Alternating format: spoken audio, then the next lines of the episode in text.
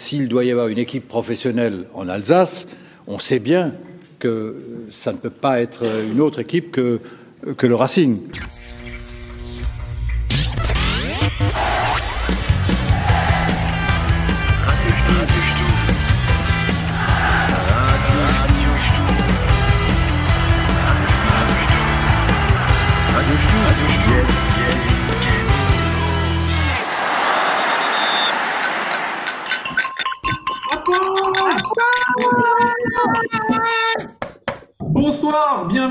Ce nouveau Visio euh, spécial. Euh, bah, alors on a fait une visio, on est tous au même endroit, mais on a chacun notre ordinateur, on fait du, présence, des visioconférences présentielles.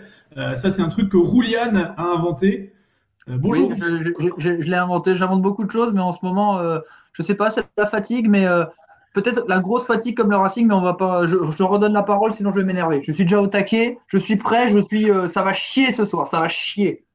Voilà, euh, ça va chier. JP Darky est là, la technique, euh, la question Minitel, à tout. Oui, Bourg, absolument. je ne dirai rien de moi-même, je ne ferai que lire les avis du public.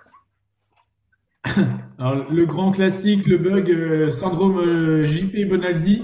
J'espère que c'est un peu bugué, mais tu es avec nous, c'est parfait. Strutti, mais là, lui, c'est parfait. Il a, la fibre grâce à l'Eurométropole.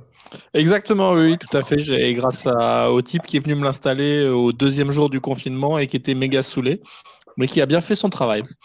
Voilà, donc merci Foued le saoulé. Voilà. Et enfin, euh, c'est une grande première dans VisioTube. Ator est avec nous. Et bonjour, bonsoir. En compagnie de Storky, vous verrez sur, euh, sur l'image. Voilà, et Storky, l'esprit de Storky qui est toujours Storky qui est toujours présent avec nous. moi-même, moi-même, Jackie Duguay-Pérou, présentateur de cette émission. Euh, je vous salue, les radios euh, alors, pas vraiment de sommaire, puisque, euh, puisque tout le monde, les questions qui brûlent les lèvres, hein, JP Darky et questions Minitel tournent essentiellement autour d'un point. Oui. Est-ce que vous m'entendez? Ici, je suis en direct du Haut-Karabakh? Encore une fois, c'est extraordinaire. Vous m'entendez bien? On vous entend. Très bien. Alors, je pense que la question la plus importante, c'est vraiment une question qui brûle les lèvres de Puerto Banus. Et je pense qu'il faut commencer par là. Il souhaite que la question non abordée lors du précédent épisode soit débattue. Lorraine. Donc sa question est la suivante. Et non, non, car il ne s'agit pas de ça. Car nous allons poser une question qui a exactement 42 jours. Et c'est ça aussi Radio Stub. Euh, toujours euh, au top, toujours, euh, toujours présent pour toi. Donc c'est une question foot et il n'est pas certain que nous puissions y répondre. Donc c'est pour ça qu'on va lui répondre. Qui sera la prochaine pépite de la réserve après Simacan Qui va jouer en D1 notre, salut viendra-t-il de la réserve? Et euh, c'est donc Puerto Banus de Twitter. Alors, juste avant de répondre, parce que je, vois que vous êtes tous dans les starting blocks, euh, où nous, nous faisons une dédicace à Gabin, hein, qui est un enfant qui a été kidnappé par Puerto Banus et qui est obligé d'écouter Radio Stoup tous les soirs en boucle. Gabin, euh, courage. Nous sommes avec toi et joyeux anniversaire. Voilà, on peut répondre à la question. Est-ce que vous vous souvenez de la question? Oui, bien sûr. La question, c'est est-ce que le Racing est sur la réserve, c'est ça? Voilà. Il y a de ça. Il y en a qu'un seul qui peut répondre à cette question. Bah, je vais y répondre alors. Ah, voilà. voilà. Moi, euh, bah, des, pépites comme Simacan, il n'y en a pas. Ça, c'est clair. On n'en aura pas avant 20 ans facile.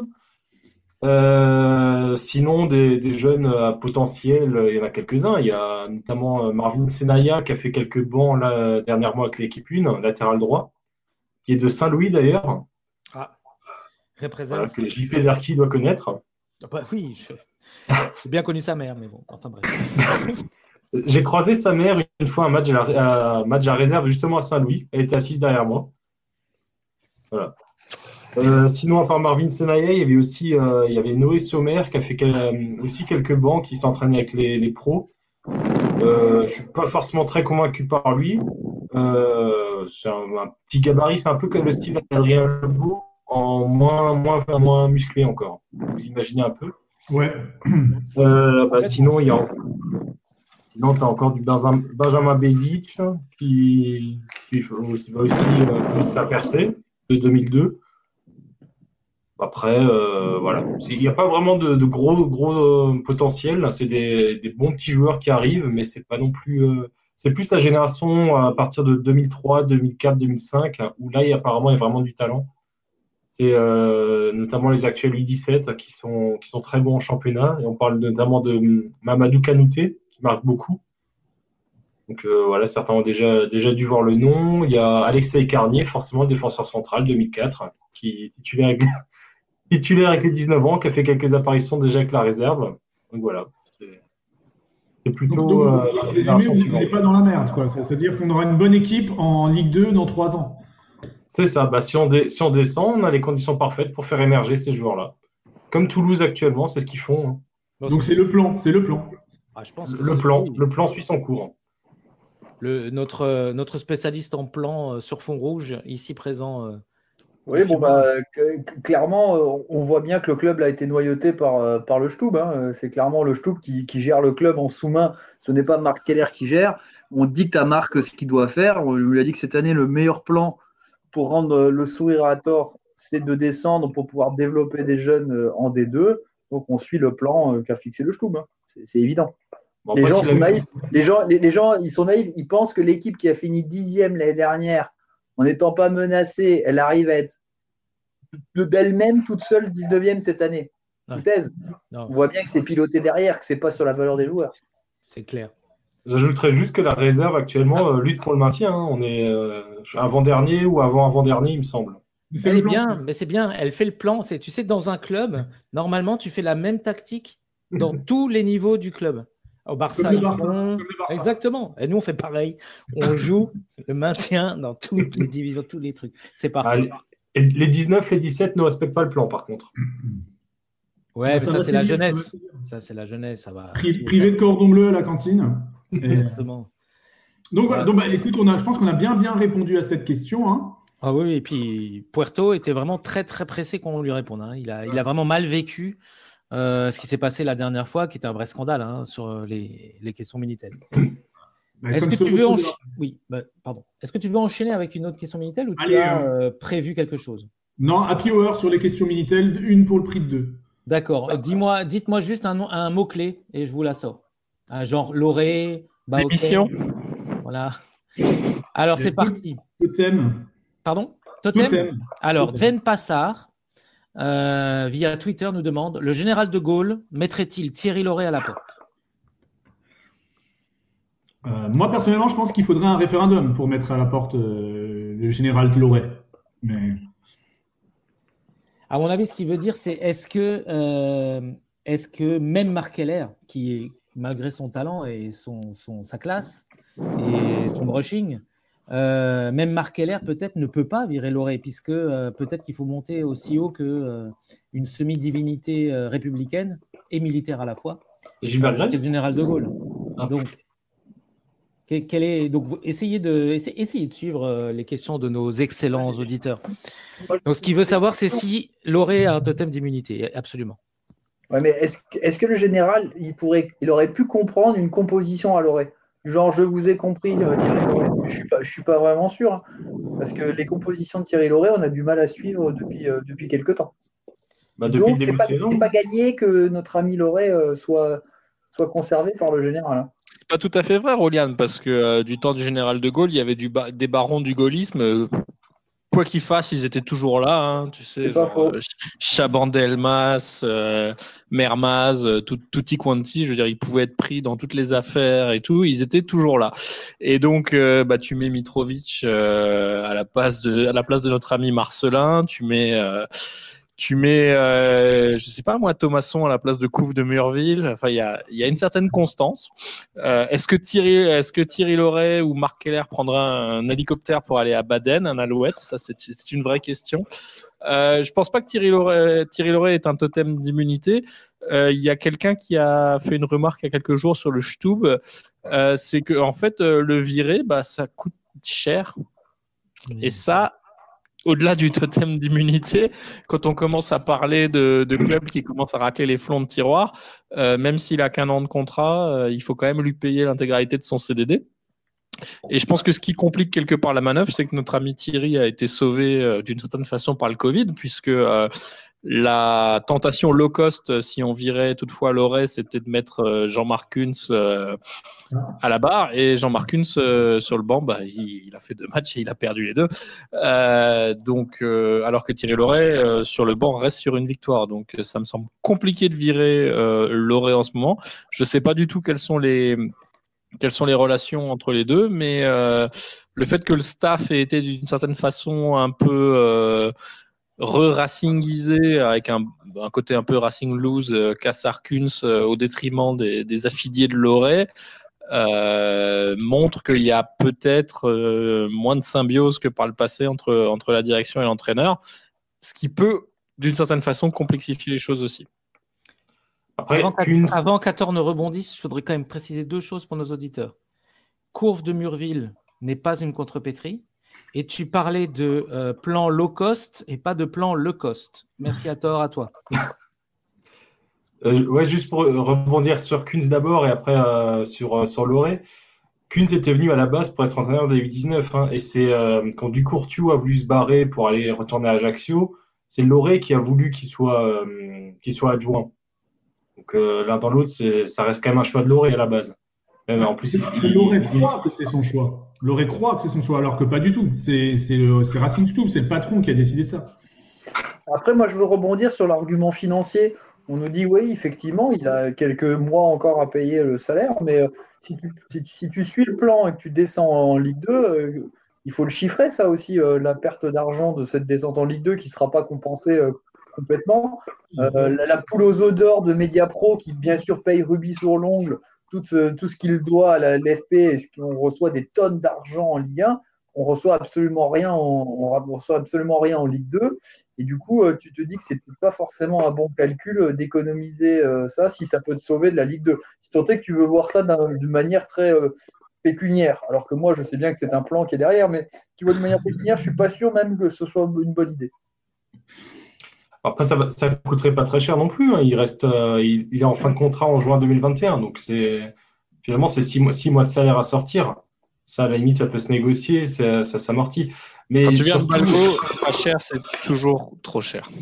Oui, mais évidemment.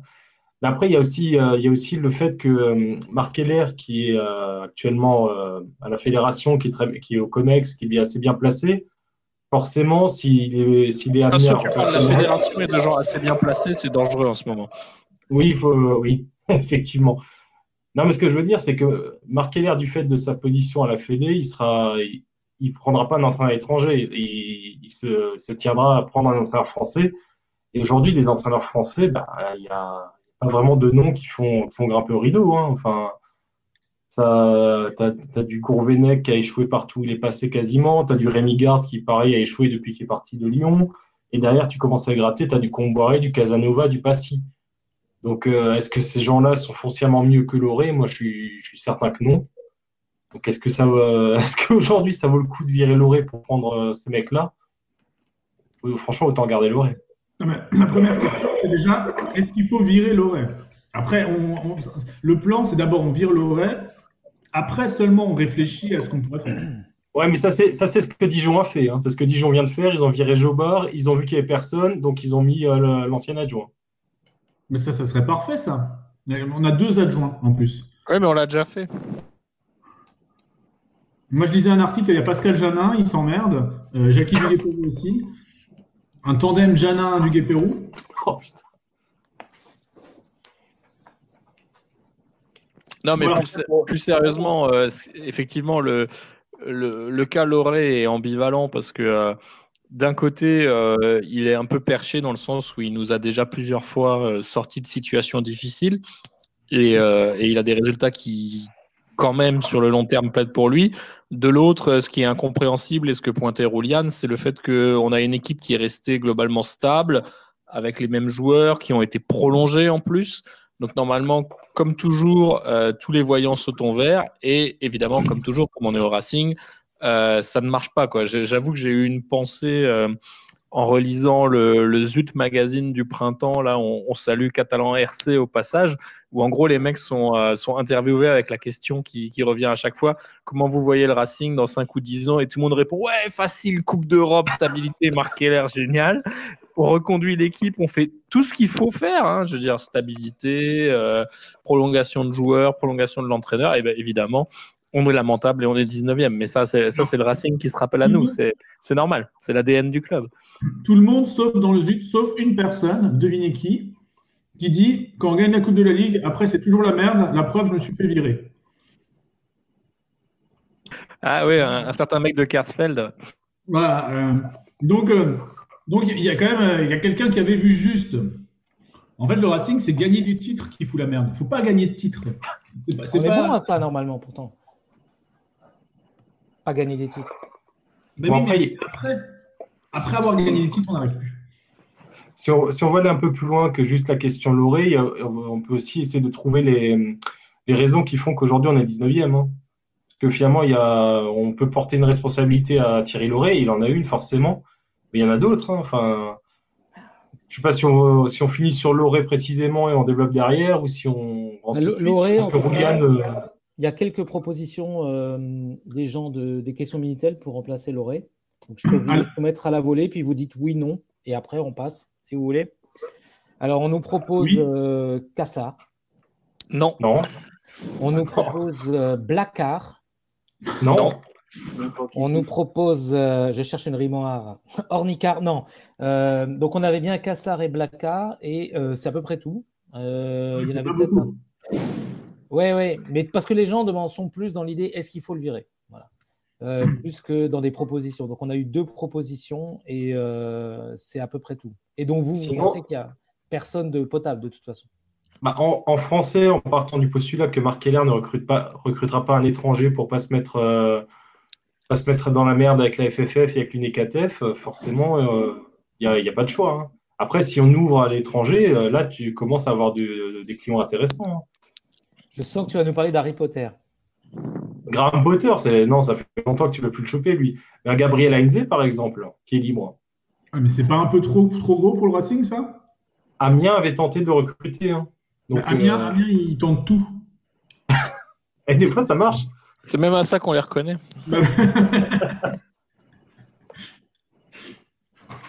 euh, non, j'en avais. Oui, vas-y, vas-y. Non, mais moi, j'aimais toujours bien Gabriel Hanze, euh, période PSG. C'est un joueur de classe. Et euh, c'est vrai que Racing. Sinon, il y a Maradona qui est sorti de, l'hôpital aussi. Ah, il est en poste encore. Hein. Ah, mais on peut, négocier deux, trois caisses de, vin blanc et, euh, ça, ça pourrait être punk. C'est un peu triste quand même de se dire qu'on euh, n'arriverait à rien à tirer à Strasbourg en fait on a Loré qui, fait, euh, qui a fait le boulot pendant très longtemps maintenant et qu'on n'a vraiment rien d'autre et qu'on n'a aucune perspective vraiment pour. Donc, on est bien d'accord que là, vous êtes dans la sinistrose là, ce soir, hein, parce que cet enregistrement a lieu juste après que Jean Castex nous a annoncé la suite du confinement. Et là, d'ailleurs, vous me dites bon, ok, on a Loré, ça marche plus, on le sait, mais on va pas pouvoir s'en séparer parce que de toute manière, on n'a rien d'autre à mettre derrière. c'est quoi notre perspective là Il est où notre espoir? Eh bien, il n'y en a pas. Voilà, vous écoutez Radio Stub, on vous dit, enfin Visio Stub, on vous dit il n'y a aucun espoir, le plan est sur les rails et les rails vont, vont amener directement le club en D2. Et s'il y a ah, peut-être un J'ai plein de motifs d'espoir. J'ai des motifs d'espoir après. Hein. Oui, il y a peut-être c'est Flo 67 de Racing Stub qui propose François Keller. Ah. Ouais. Pourquoi pas Pourquoi pas il, il, a le diplôme. Hein. Il est français, monsieur. Il, connaît bien il connaît bien le président aussi, je crois. Il connaît bien le club. Bah, François Keller avait un peu échoué, euh, alors, échoué à moitié dans la gestion d'un vestiaire où il commençait à y avoir des, des, des égaux et, euh, et, une tendance à aller vers euh, le professionnalisme euh, qu'ont fait nos amis Siki Mitch, Noro, Julien Perrin. Comment est-ce que tu propulses François Keller qui qui a d'énormes qualités, mais qui est un mec très, très spontané et très premier degré dans un vestiaire euh, de football pro euh, de D1 d'aujourd'hui. Est-ce que c'est vraiment un cadeau pour François Keller? Je suis désolé, Rouliane, hein, je fais un peu la sinistrose. Euh, je, vois ton propos, hein, tu es en train de nous dire, ok, oui, on, est avec Micheline. au pieu, c'est plus tout à fait ça, mais il faut finir de payer les traites du Scénic, donc on va encore pousser 18 mois. Il y a ce côté-là, effectivement. mais François Keller, ouais, à l'énergie, ça peut peut-être marcher, mais plus pour une mission commando, tu vois, sur 6-8 semaines, si vraiment en mars-avril, on voit que ça que ça marche pas. Mais euh, dans l'immédiat, je vois, je vois Marc Keller quand même rester, euh, rester avec Bobon. Euh, je pense aussi d'une certaine façon que Thierry Loret n'a pas encore dit son dernier mot. et après, bon, on, peut foutre énormément de choses sur le dos de Thierry Loret. C'est vrai qu'il y a des, il y a une certaine sclérose qui peut interroger faut aussi quand même un moment parler des joueurs parce qu'il euh, y a quelqu'un qui a aussi posé une question en ce sens-là. Dès qu'on prolonge un Gus en ce moment, il devient complètement neurasthénique. Euh, Sissoko, Thomasson, euh, Lala. Les, prolongations sont, euh, sont pour l'instant des échecs. Là, on, Marcel, qui fait exprès de se blesser. En plus, ouais, le salaud. donc, donc là, au niveau des joueurs, quand même, il y a, y a quand même quelque chose qui ne va pas. Quoi. Enfin, je veux dire, tu as vraiment l'impression qu'il y a que Simacan qui se, qui se défonce et qui en a quelque chose à foutre, alors que pourtant, c'est celui qui, euh, d'un strict point de vue financier, aurait pourrait le plus dire euh, Moi, j'ai une cote, les gars, je m'en branle, au pire, au mercato d'hiver, je suis parti. Euh, mais tu as l'impression que tu en as d'autres qui, sont ouais, qui sont installés dans un train-train et que quelque part, ouais, le club est stable, super gestionnaire, on a le même entraîneur, la vie est belle. Ouais, bah, on, perd, on perd un peu ce sentiment d'urgence qui nous a, qui nous a animés. Euh, je vais faire mon vieux con aussi, mais c'est vrai que euh, le fait qu'on ait viré tous les joueurs qui avaient un peu euh, du mental, qui étaient un peu aboyeurs, style Gonçalves, Blayac, Seca et Tutti Quanti, bah, on, ouais, on le sent. on le sent un peu aussi parce qu'on a, c'est tous individuellement des très très bons footballeurs, mais mais ça manque un peu de ouais de, de niaque, d'accroche. ça, ça les un mec comme Lala, moi, ça, ça m'énerve, quoi, parce que tu as quand même cette impression de. Alors, nonchalance, c'est peut-être un peu radical, mais il est un peu détaché, quoi. C'est pas grave, quoi. Il perd le match. Euh, il fout des balles en touche sur des contrôles faciles qu'il a réussi 10 000 fois. Tu as l'impression que bon, ça, lui passe au-dessus. Et, euh, et c'est dommage, quoi, parce que c'est tous des très bons footballeurs, mais. Euh, mais là, en ce moment, y a, ouais, y a, tout le monde se dit euh, c'est pas si grave, euh, ça va remarcher, ça a déjà remarché. Euh. donc voilà, je... au-delà de tirer l'oreille, on peut aussi à un moment souffler dans les bronches de nos joueurs qui, à mon avis, n'y sont pas du tout en ce moment. Mais il, reste un, un, joueur comme ça sur ce profil un peu grognard, c'est Mitrovic. Finalement, c'est le seul aujourd'hui qui est, qui est là-dedans. Et franchement, sur les derniers matchs, on ne peut pas lui reprocher grand-chose. Hein. C'est même un des meilleurs joueurs c'est un peu symptomatique de la forme qu'on a actuellement, que Mitrovic soit notre meilleur joueur. Mais sinon, euh, sur, euh, sur les joueurs, il y a aussi un, facteur, c'est que le mercato s'est terminé quand même assez tard. Et finalement, on a recruté deux, deux pièces, euh, deux pièces majeures en toute fin de mercato, c'est Aoulou et, Diallo. Surtout, et Aoulou qui en plus s'est chopé le Covid derrière, alors qu'il avait été très bon contre Brest. Brest, on a, on a gagné et c'est quasiment le seul match, il me semble que c'est même le seul match où on a fait jouer un titulaire à la fois Aoulou et Diallo. Donc euh, finalement, il y a peut-être un peu de ça aussi, il fallait amener un peu de, un peu de sang frais. Le sang frais, on l'a maintenant. Non, euh, à Reims, non, non, Reims, Aoulou n'était pas là. Il, y avait Persic. il y avait Persic au milieu à Reims. Ah, c'est pour ça qu'on avait joué à 10. Je ne me rappelais plus. Ok. Tout s'explique. Ah, ah, mais du, coup, si, si, maintenant on récupère euh, à la fois Aoulou euh, titulaire avec Diallo, si derrière tu remets du Ajorc, si Thomasson se bouge un peu le cul, si, euh, derrière tu as du Simacan, Simacan qui est toujours très bon, Mitrovic qui semble bien revenir, finalement tu as quand même une ossature qui, est largement au-dessus du niveau de bas de tableau de Ligue 1 type Dijon, Metz et tout ça. Ouais, mais je suis pas d'accord avec ça parce que c'est le genre de choses qu'on a déjà vu des milliers de fois au Racing. Euh, et notamment en 2005-2006, on se dit ouais c'est bon, il y a du talent, ça va passer. Euh, mais en fait, euh, c'est là où c'est très très dangereux parce qu'en fait, c'est là qu'on se rend compte qu'on est un, faux grand club. C'est que on peut pas se permettre de faire une saison moyenne et de passer sur le, le statut, le professionnalisme et l'expérience. À chaque fois, on se fait baiser. Je prends le contre-exemple parfait, c'est Bordeaux quoi. Bordeaux, ils ont fait des saisons dégueulasses à de multiples reprises, mais ils sont jamais descendus en D2. Euh, peut-être parce que, je sais pas, il y a, un petit peu plus effectivement d'expérience accumulée, il y a un peu de chance par moment, mais nous, ça nous a jamais réussi. À chaque fois qu'on s'est mis en mode euh, sénateur, on va être serein, on laisse passer l'orage et vous verrez, on va, on va se maintenir récrac, bah, on s'est lamentablement planté. Quoi. Et ce côté, en fait, tous les voyants sont au vert, ça marche pas au Racing. Ah, si. ah, là, je suis pas d'accord. Tous les voyants sont au vert pour une descente. Dans le sens où, euh, quand, nous, on fait un match relativement correct, on va taper les barres, on va pas avoir des pénalties euh, signalés par l'arbitre. Et par contre, quand les adversaires frappent une fois au but, ils marquent un but quand tu fais un bon match, les autres adversaires directs font des matchs incroyables, ils prennent des points là où c'était pas prévu qu'ils en prennent contre des grosses équipes. Et à l'inverse, quand toi tu perds un match que tu n'aurais jamais dû perdre, ils gagnent tous évidemment. Donc en fait, ça c'est, tu coches toutes les cases de l'équipe. Euh, ça, me fait penser à l'équipe une fois avec Furlan, la 3, qui avait une fois qui a, fait une saison dégueulasse et qui est descendu directement. Tout le monde disait putain l'équipe de 3, ils méritent pas ça, ils jouent pas si mal que ça. Et on a tout. On a eu euh, Villas-Boas là dans le journal qui nous a fait la petite euh, dédicace comme quoi, soi-disant, Strasbourg n'est pas à sa place, le truc un peu sympa. Il nous dit ouais, franchement, vous n'avez pas si mal joué que ça. Mais ça, c'est aussi toutes les équipes qui descendent. Ils ont le droit toutes les semaines dans le journal par l'adversaire qu'il a un petit mot sympa. Donc on coche vraiment toutes les cases. Donc euh, au contraire, tous les voyants sont au vert pour descendre. Pardon. Moi j'ai une question de Stéphane, de Stéphane M, qui dit pourquoi tout le monde nous baisse toujours? Et, ah et, au, niveau, au niveau, alors on ça explique pas les barres ou les, ou les buts euh, malchanceux euh, sur, sur une seule frappe, mais au niveau des pénalties oubliés, est-ce que Strasbourg ne paye pas son statut en fait de petit club comparé à un Bordeaux justement, qui reste quand même un club un peu du Gotha, que même inconsciemment qui serait protégé un petit peu parce que euh, ben, ils ont plus d'aura que nous, qui restons genre quand même un petit club malgré ce qu'on s'imagine en Alsace? Bah ça on l'a vu contre Lyon. Hein. Ouais, mais globalement, par exemple, sur les quatre derniers matchs, on a eu trois pénalties. Quoi. on n'est pas, quand même une équipe où on dit putain, Strasbourg, ils n'ont jamais de penalty. Euh, c'est pas, c'est pas la même chose. Alors évidemment, celui de Marseille, euh, en direct, moi j'ai regardé à la télé, je l'ai regardé une fois, deux fois, trois fois. J'ai eu du mal à me faire une opinion. Donc euh, après que l'arbitre n'ait pas sifflé, après coup, en le regardant dix fois, je me dis ouais, il aurait quand même pu le siffler, mais c'était pas d'une évidence absolue, en tout cas pour moi, même en le regardant à la télé. Quoi. Donc, euh, je, le côté un peu complotiste, euh, je ne crois pas trop.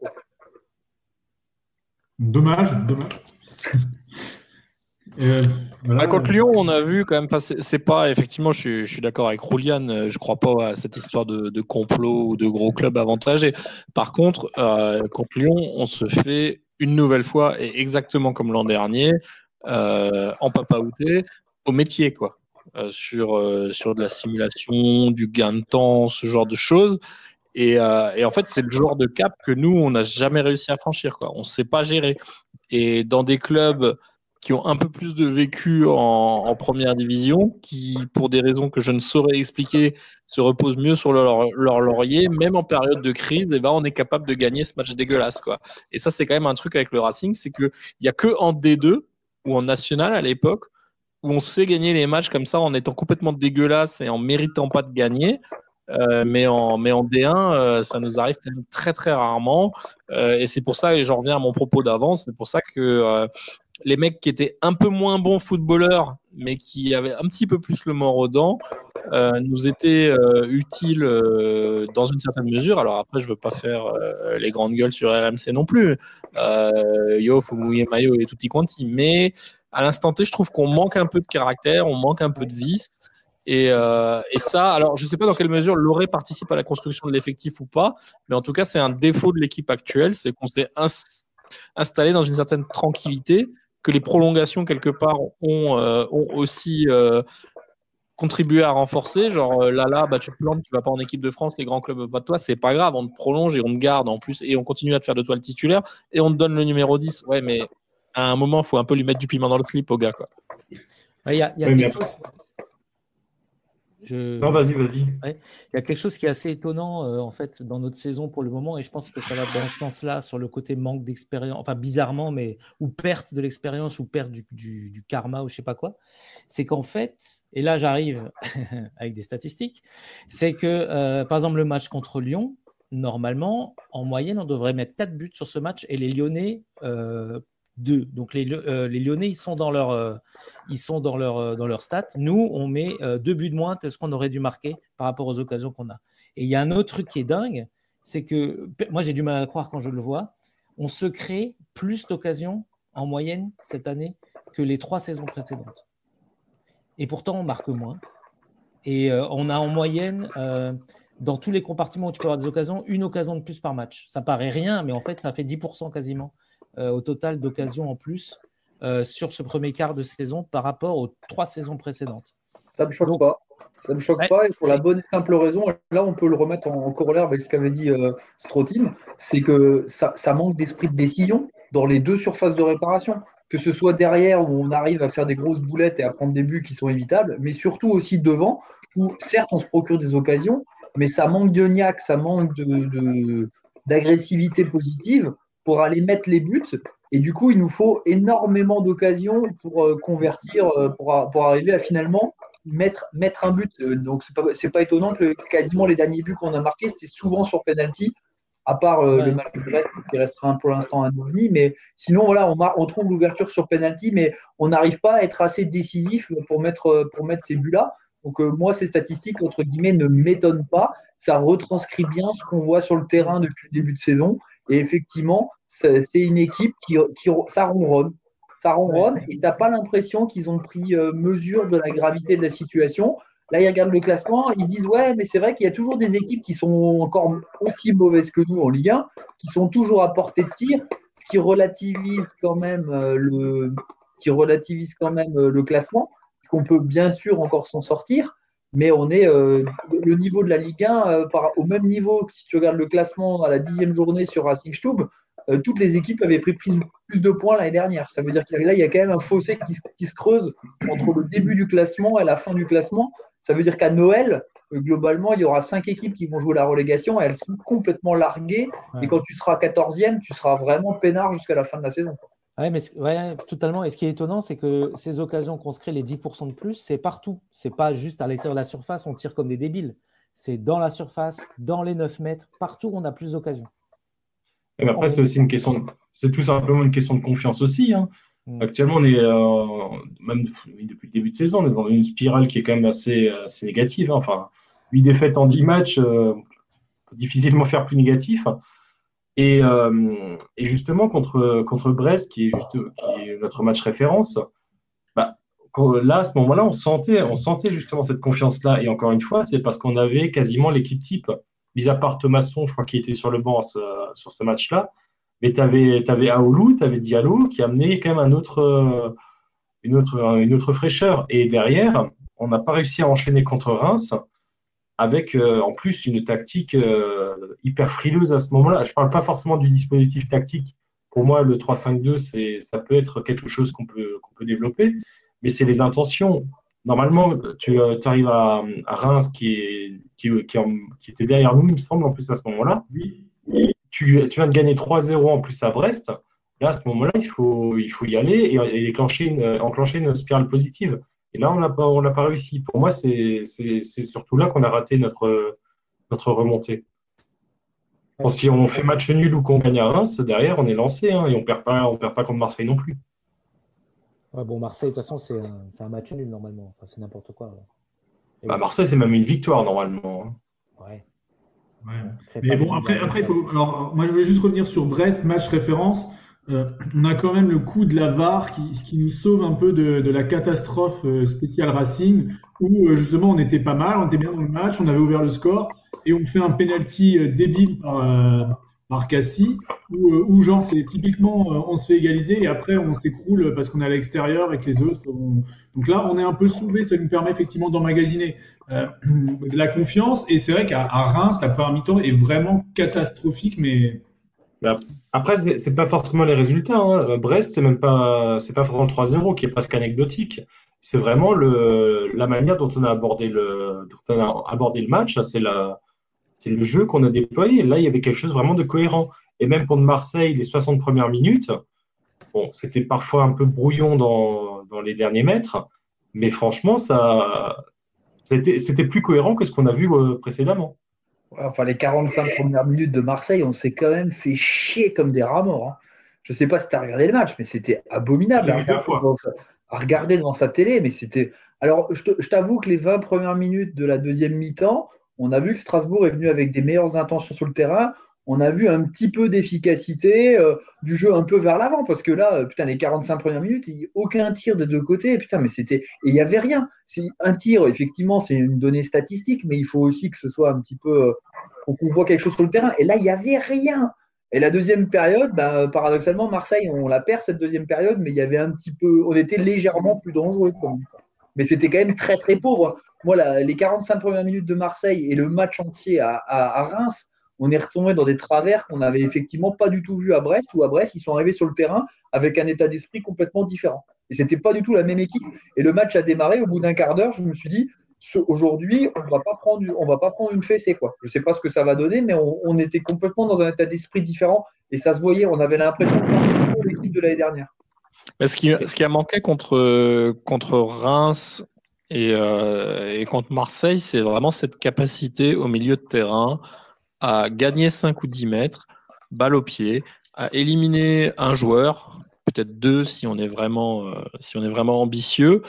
Euh, et, en fait, tout ce côté, genre, euh, alors bon, le, cliché journalistique, c'est la bataille du milieu de terrain, mais on avait des joueurs comme Sissoko qui, tout en étant limité techniquement, de temps en temps, par le passé sur un franchissement, une envie, un contre favorable aussi, parce que ça, il y a un peu de schneck là-dedans, arriver à nous faire euh, gagner du terrain et à, et à déstabiliser un petit peu l'équipe adverse. Et ça, on est absolument incapable de le faire en ce moment. On a, à part peut-être Aoulou, effectivement, à tort, tu peut-être Bellegarde. raison là-dessus. Ouais, Bellegarde. Euh, on n'a pas de milieu qui sait un peu euh, casser les lignes, attaquer balle au pied. Et en fait, contre Brest, c'était beaucoup plus attaque-défense notamment parce que euh, de par le scénario du match, euh, Brest a été euh, obligé d'attaquer et le but d'Ajorc, c'est totalement le genre de but qu'on marque en contre. Et ça, sous l'orée, s'il y a bien une chose qu'on a toujours su faire, c'est ce type d'action en transition où en 2, 3, 4 passes, on arrive devant le but adverse et on marque. Ça, on a toujours su faire. C'est pas un problème. ce qui nous manque en ce moment, c'est ce joueur qui sait casser les lignes au milieu, qui sait éliminer euh, peut-être un joueur adverse, qui sait en tout cas créer une situation où il y a potentiellement un renversement intéressant. Et euh, alors c'est ce que Jonas Martin dans sa très courte bonne période a su faire. C'est ce que Fofana euh, savait faire l'an dernier. Euh, c'est ce que Thomasson a fait une grande partie de la saison dernière. Euh, et, et, etc., etc. Mais ça se, ça se ramène quand même un peu. Alors, tu parles du jeu, c'est vrai on peut toujours parler du jeu, on peut, euh, on peut rêver au jeu collectif, mais il y a aussi, et c'est quand même plus souvent ce qui nous a sauvés ces dernières années, euh, des, euh, des pics de forme individuels de joueurs, notamment au milieu de terrain, qui font qu'on existe. Quoi. Et, euh, et, cette année, au milieu de terrain, c'est euh, électrocardiogramme plat. Quoi. Sissoko, je sais pas où il est. Je, franchement, je ne sais pas. Je ne sais pas s'il se rend compte que, que sa carrière est en train de sombrer. Euh, Persic, on va être charitable, on n'en parle même plus. Thomasson, sérieusement, c'est incompréhensible. C'est vraiment incompréhensible. Euh, Bellegarde, ok, un peu plus actif, mais quand même incroyablement brouillon. Aoulou n'a pas de mal à passer pour euh, très bon dans cette euh, aréopage là de, gens vraiment très très moyens quoi. Et les autres, je m'en souviens même pas. C'est dire, enfin je, on tape énormément sur la défense, on se lamente du fait que nos attaquants concrétisent pas leurs occasions, mais pour moi le problème il est ailleurs, il est vraiment au milieu de terrain. Euh, euh, et là c'est C'est là où c'est vraiment le plus inquiétant. Quoi. À la limite que Mitrovic fasse des conneries cinq ou six fois dans la saison, c'est une donnée de départ, on le sait.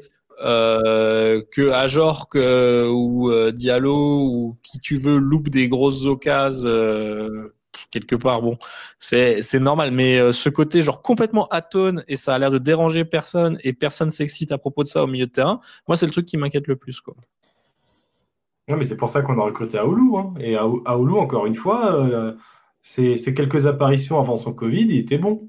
Et, il a, et, contre Brest, même si on s'est beaucoup basé sur un jeu en contre, c'est un style de jeu comme un autre, et il était, il était très bon à ce moment-là. Vraiment, moi je, moi je pense qu'effectivement, en plus, il faudrait qu'on stabilise aussi un milieu de terrain, parce que, mine de rien, là, depuis le début de saison, on a eu cinq schémas différents, on a eu des combinaisons milieu de terrain différentes, on a déjà eu euh, Là, la milieu droit, on a eu Bellegarde qui a joué à gauche. Enfin voilà, il y a eu plusieurs expérimentations. Je pense que maintenant qu'on a quasiment tout le monde qui est revenu blessure, il faut qu'on se stabilise avec, euh, encore une fois, pour moi, le 3-5-2 avec l'effectif qu'on a, c'est la meilleure solution. mais tu fous Aoulou, tu fous un Bellegarde qui est plutôt en forme, et tu mets Thomasson installé en 10, et tu, tu restes comme ça 2-3 matchs au moins pour que ça démarre. Après, tu peux, mettre Linard à la place de Bellegarde si tu veux, en fonction des états de forme. Non, mais il, est un peu absent. Est-ce que ça, est-ce que c'est parce que c'est le dernier joueur un peu qui a la C'est un petit peu notre notre dernier recours. C'est l'agence touriste quoi. Il débarque avec son van généralement pour sauver le Racing, euh, en bricolant un truc avec sa 205. Euh, je sais pas. Est-ce qu'il est-ce qu'il peut nous sauver? Euh, Moi, je l'ai vu à l'entraînement dernièrement. Il, enfin euh, hier, il avait l'air super motivé sur le terrain. Il a été un petit peu handicapé en début de saison par des, blessures. Est-ce que est-ce que ça peut être une donnée pour ce milieu apathique? Jean-Michel, non? Bah, Liénard, pourquoi pas? Enfin, Je veux dire, euh, à la limite, peu importe qui. Euh, Liénard préfère les moments plus dramatiques. Euh, et Liénard, à mon avis, n'est jamais meilleur que quand il n'est pas forcément le principal dépositaire du jeu. Mm. Il a toujours été très très bon quand il était le, meilleur, le milieu relayeur gauche dans un milieu qui tournait à peu près avec un récupérateur qui faisait son boulot et un ou deux autres gars pour, euh, pour focaliser l'attention des adversaires. Ça lui permettait aussi de mieux se concentrer sur ses coups de pied arrêtés. Il ne faut pas non plus trop mettre sur Liénard, qui finalement est, est un joueur expérimenté, mais n'est pas un joueur encore d'expérience à l'échelle de la Ligue 1 et, ne le sera jamais. Euh, je compterais plus sur Liénard pour mettre effectivement le, le péno ou le coup franc ou le corner direct euh, qui nous sauvera dans des circonstances rocambolesques à la fin de la saison. Mais d'ici là, il va falloir trouver autre chose, à mon avis.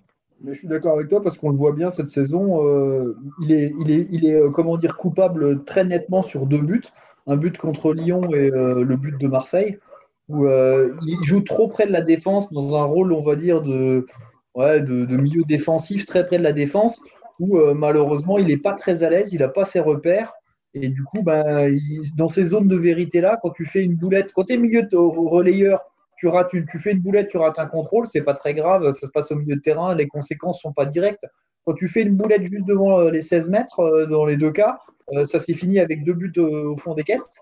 Et ouais et franchement ça, ça, la, ça, la, fout mal alors que sur l'état d'esprit personne ne peut lui reprocher quelque chose effectivement c'est un des rares guerriers qui nous reste dans l'effectif mais et, là j'en veux à Loré de toujours effectivement je rejoins à tort de toujours changer ses compos ses tactiques alors moi, je veux bien qu'on on, ajuste cette tactique par rapport effectivement à l'équipe adverse, mais euh, à la fin, moi, j'ai peur que nos joueurs. Euh, euh, je pense pas qu'on a que des prix Nobel dans l'effectif. Hein. On n'a pas que des joueurs qui, qui, puent le jeu, qui sont hyper intelligents et qui arrivent à s'adapter systématiquement à un système de jeu toutes les semaines différent où ça demande une grande intelligence de jeu.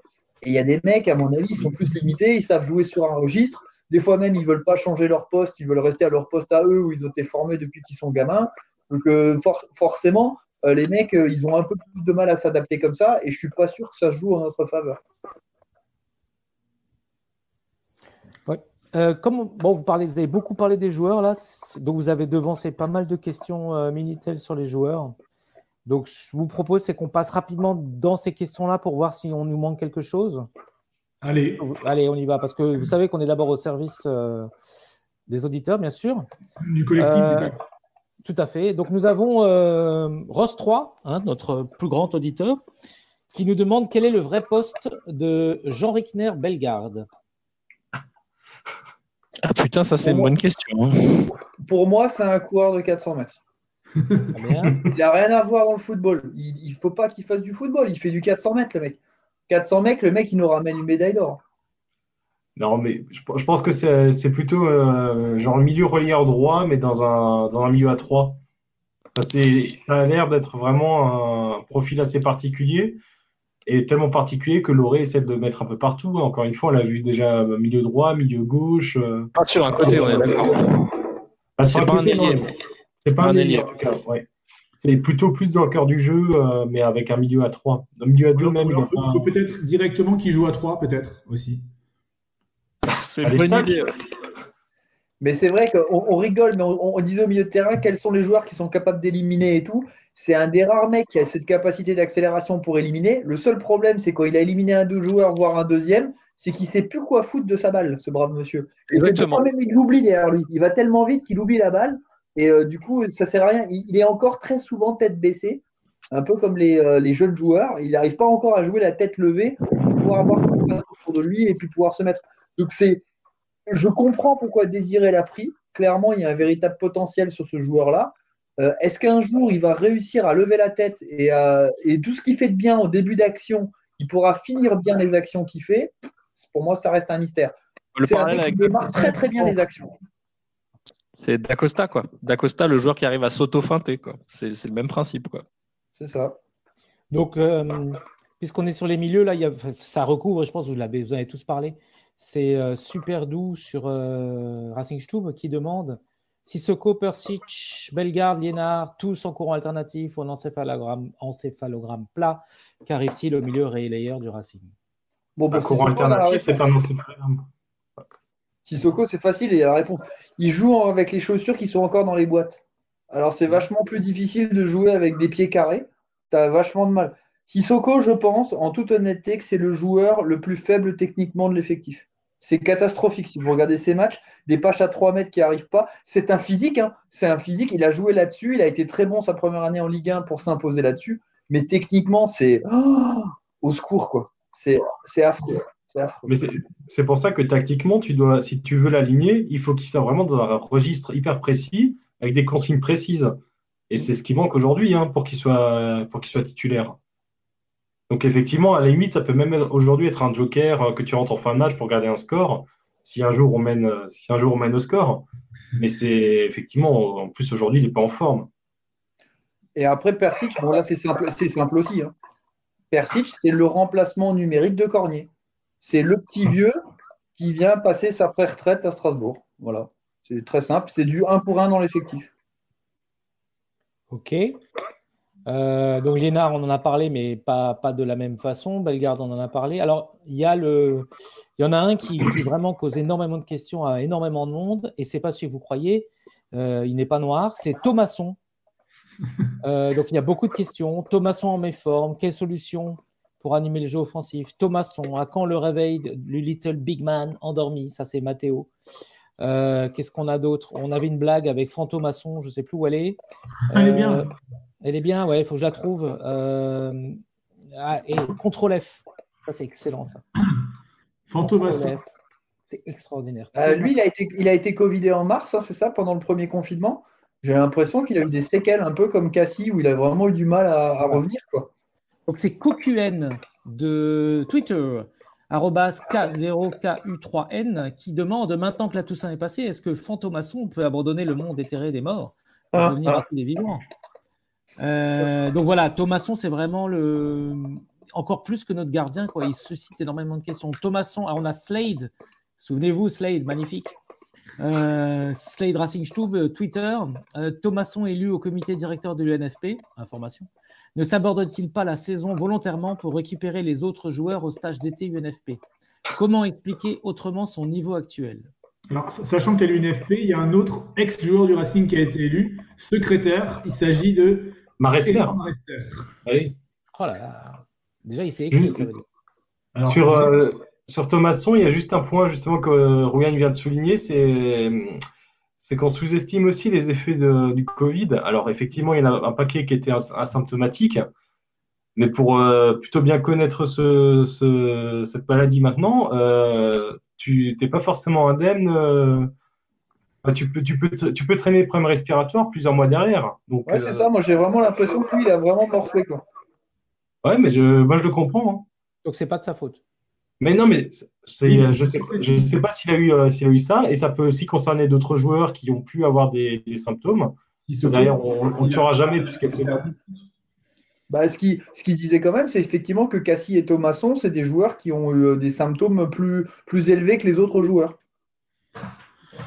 Cassie a dit effectivement dans les DNA qu'il avait eu des, des, problèmes respiratoires pendant, pendant euh, longtemps, qu'il n'était pas revenu à 100% tout de suite. Bon, maintenant, a priori, ça allait mieux, mais que ça avait été assez dur pour lui de revenir.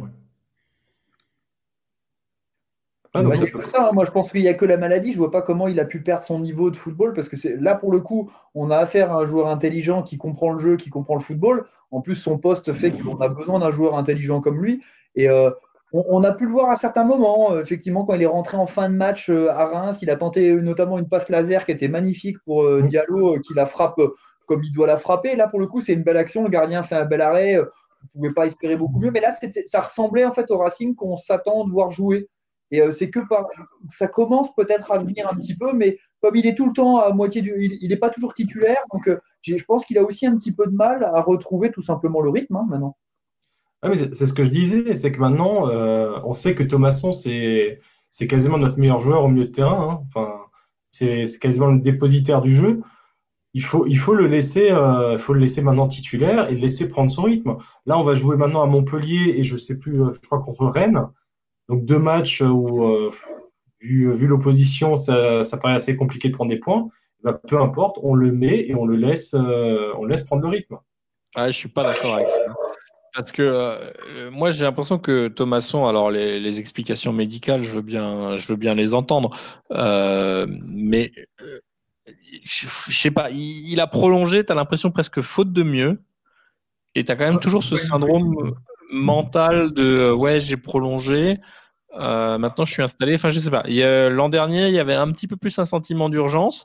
Il y avait un côté un petit peu, euh, je me mets en vitrine aussi. On va pas se mentir.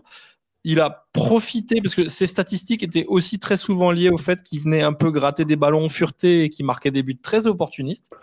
Et je pense qu'il s'attendait, euh, sans doute légitimement d'ailleurs, hein, c'est pas pour remettre en cause son talent, à des propositions. On a parlé de Marseille à un moment. Peut-être qu'effectivement, il aurait pu y rêver dans des circonstances euh, différentes. Et puis, bah, patatras, la crise économique, euh, les Catalans trotskistes chinois qui payent pas les droits. Euh, et donc, notre ami Thomasson se retrouve un petit peu obligé de rester à Strasbourg, alors que dans sa tête, il était déjà un peu parti ailleurs, quoi. Et euh, alors là, c'est un procès d'intention que je fais, hein, c'est absolument dégueulasse, c'est euh, stalinien, mais puisque on est dans ce genre de truc, moi j'ai l'impression que Thomasson quelque part, il y est plus totalement. Quoi. Strasbourg, c'est plus ce que c'était pour lui il y, a, un an ou un an et demi. Alors je suis, je suis peut-être méchant hein, ou, euh, ou injuste quand je dis ça, mais c'est le sentiment que ça me laisse. J'ai pas forcément un sentiment d'impuissance face à Thomasson parce que effectivement il a pas perdu du ballon, mais j'ai le sentiment comme face à beaucoup de joueurs que euh, ouais quoi, Strasbourg c'est bien, on, joue en Ligue 1 et tout, mais c'est pas a pas énormément d'envie et c'est ça qui me fait être un tout petit peu plus indulgent avec Loret. Quoi. C'est que euh, ça n'a pas être facile de, de motiver cette, euh, cette palanquée de joueurs au quotidien. Quoi. Après, moi, tu m'empêcheras pas de penser qu'un un procès stalinien pour un Catalan Trotsky, c'est dégueulasse.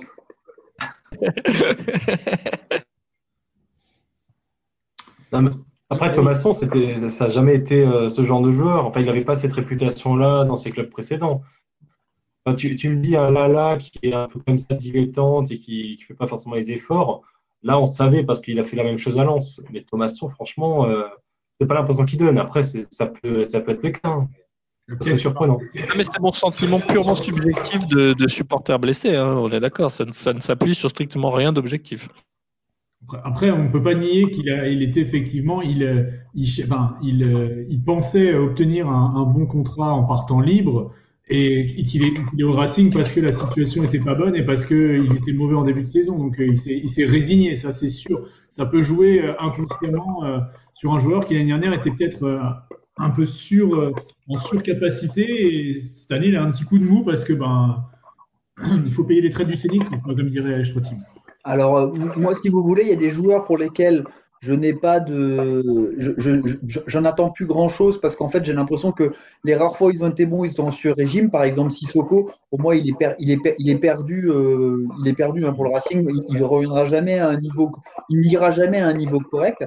Par contre, il y a des joueurs où j'attends plus d'eux. Par exemple, euh, Koné en défense centrale, c'était toujours un joueur qui a été extrêmement solide. Euh, on en a rarement dit du mal, à part sa main à Nîmes qui a fait un peu rigoler, mais à part ça, c'était quand même un joueur solide. Ses débuts de prestation cette saison sont, sont vraiment pas bons. On n'a pas retrouvé le joueur très rassurant, donc ça, c'est pas normal. Et il y a un certain nombre de joueurs comme ça. Euh, euh, Lionel Carroll, c'est normalement un arrière-gauche qui est fiable. Normalement, il a joué quand même dans des clubs. Il n'a pas, joué en Détroit Pyramide B, hein, le mec. Hein. Euh, Lionel Carroll, quand tu joues à Galatasaray, c'est quand même un moment donné que tu sais jouer au foot. Le mec, il est fantomatique. Là, là, il est sur courant alternatif, il peut te faire 20 minutes bonnes et après il disparaît pendant tout un match. C'est des joueurs comme ça qui ont déjà été, à mon avis, pas en sur-régime, qui étaient juste à leur niveau, qui sont clairement sur leur niveau. Thomasson en fait partie aussi, Koné aussi en fait partie. C'est des joueurs qui devraient être euh, meilleurs que ça. Et si tout le monde retrouve son niveau et avec les quelques recrues, et je pense que les deux recrues de, de Marc Keller que sont Aoulou et, et Habib Diallo vont apporter énormément et apportent déjà énormément, ça devrait redresser. Est-ce que ça redressera suffisamment Ça, je ne sais pas. Bah, ça, devrait permettre au moins de, finir 17e ou 16e. Hein. C'est tout ce qu'on demande cette saison finalement. Moi, Diallo, j'y crois beaucoup. Hein. Euh, encore une fois, à cause de ses nombres d'occasions et ses expected goals, hein, bien sûr. C'est euh, non, mais il a un ratio de ouf euh, comparé à, tous les autres joueurs. Il lui faut une occasion et demie pour mettre un but. il n'a pas beaucoup d'occasions, mais il en faut pas beaucoup. C'est pour ça qu'il a coûté 10 millions d'euros. Ouais, ouais. Les... Non, ça c'est pour sauver le FCMS. Ça, c'était pas pareil. Exact, on en parle. On en parle sur Ils n'ont pas trop besoin qu'on les sauve, hein, parce qu'ils ont fait un début de saison euh, quand même pas si mauvais que ça. Hein. Loin de là même. Certes. Euh, donc, euh, encore des questions Minitel, JP Larky, ou alors. Bah, vous avez peut-être envie de parler d'un certain joueur dont on n'a pas encore parlé? Bah, Kangourou Bimara, non, peut-être? Oui, c'est ça. Ou Jiku. Juste Jiku, parce qu'on vient de parler des joueurs un peu décevants. Ah, mais personne n'en parle sur, dans les questions Minitel, vas-y. Ouais, non, mais après, c'est, j'ai pas forcément grand chose à en dire parce que finalement, je sais pas trop quoi en penser de, de Jiku cette bah, saison. Pareil, moi je le trouve sur courant alternatif, tu vois. je, l'ai trouvé, vraiment excellent contre Marseille, vraiment. Et les autres matchs, alors après, il y a un match il n'avait pas joué, mais euh, sinon, ouais, euh, il est pas bizarre. Bizarre parce que pas encore. Euh, il a été brinque-ballé aussi entre différents postes. Quand on a rejoué à 5, il a rejoué en défense centrale. Là, il a rejoué de nouveau. Enfin, c'est bizarre, mais euh, il peut faire des très bons matchs, mais euh, lui, j'ai l'impression que c'est dans la tête aussi que ça se passe. Hein. c'est clair. Et après, effectivement, le fixer en défense centrale et le laisser à cette place. Encore une fois, tu fais une défense à 3 centraux avec Mitrovic, Simakan et Djikou, et tu, tu, peux rester comme ça et ça, ça, peut devenir solide avec les automatismes. Mais encore une fois, arrêtez de, de, de balancer les joueurs à droite, à gauche au gré des compositions. Il y a un mec qui fait ça au PSG, euh, ça ne marche pas bien non plus. Hein. C'est ça. On va peut-être pouvoir récupérer Tourelle au Racing alors, quand il sera viré du PSG. On a, on a déjà son imitateur officiel. Hein. Oui, d'ailleurs, on salue. Euh, euh, on salue Kittel. Qui, qui, doit imiter Jean-Luc Fizer sous sa douche là en ce moment. Euh, donc, euh, donc Jiku, euh, pareil, un petit peu interrogation. Ben, comme comme l'équipe, en fait, à l'image de l'équipe, en courant alternatif. mais on voulait vraiment, vraiment parler de, Binguru Kamara. Parce qu'il cristallise un peu pas mal. Avec Thierry Lorès, c'est les deux personnages qui cristallisent un petit peu plus la déception des, des, des, depuis le début de la saison.